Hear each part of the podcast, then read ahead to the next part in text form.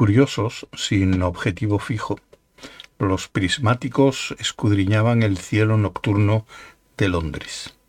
Una miradita por aquí, otra por allá, solo para ver lo que pasaba. Cualquier cosa útil o interesante. Se detuvieron en la parte trasera de una casa, atraídos por un leve movimiento. Era una de esas amplias casonas victorianas, en la actualidad probablemente convertidas en apartamentos. Montones de cañerías de hierro negro, cubas de basura de plástico verde, pero oscura, nada. Los prismáticos van ascendiendo cuando otro movimiento recibe la luz de la luna. Se ajustan un poco tratando de encontrar un detalle, una arista, un débil contraste en la oscuridad. La, la niebla se ha levantado, y entre las sombras brillan destellos. Los gemelos se ajustan un poquito más. Ya está. Por fin hay algo. Solo que esta vez está un poco más arriba, 30 centímetros o así, quizás un metro. Los gemelos se centran y permanecen inmóviles, buscando la arista, el detalle. Ahí. Ya han encontrado su objetivo, situado entre el antepecho de una ventana y un canalón. Es una silueta oscura, aplastada contra el muro, que mira hacia abajo en busca de apoyo para el pie y hacia arriba tratando de encontrar un saliente. Los prismáticos atisban con atención. Es un hombre alto y delgado. Lleva ropa adecuada para la tarea, pantalones y jersey negros. Pero sus movimientos son torpes, desmañados. Qué interesante. Los prismáticos esperan y observan, juzgan. No es más que un vulgar aficionado.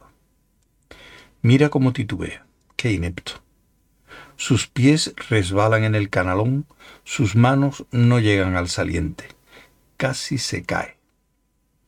Espera a recobrar el aliento. Empieza a descender, pero eso parece más difícil todavía. Salta otra vez hacia el saliente, aferrándose a él. Cambia de posición el pie para sujetarse bien y casi no alcanza el canalón. Podía haber sido muy desagradable pero el camino ya es más fácil y pueden hacerse más progresos. Avanza hacia otro canalón, llega a una ventana del tercer piso, coquetea brevemente con la muerte, mientras se iza con esfuerzo y comete el error fundamental de dirigir la mirada hacia abajo. Se tambalea un poco. Se pone la mano en la frente y mira para ver si la habitación está a oscuras. Trata de abrir la ventana. Una de las cosas que distingue al aficionado del profesional consiste en que, llegado a este punto, el aficionado cree que sería buena idea tener algo con que forzar la ventana. Afortunadamente para este aficionado, el inquilino también es un aficionado. Y la ventana se sube a regañadientes. El escalador, con cierto alivio, entra arrastrándose. Debería estar encerrado por su propia seguridad piensan los prismáticos. Una mano se mueve hacia el teléfono. En la ventana se vuelve un rostro y la luna lo ilumina un momento, luego vuelve de nuevo a sus asuntos.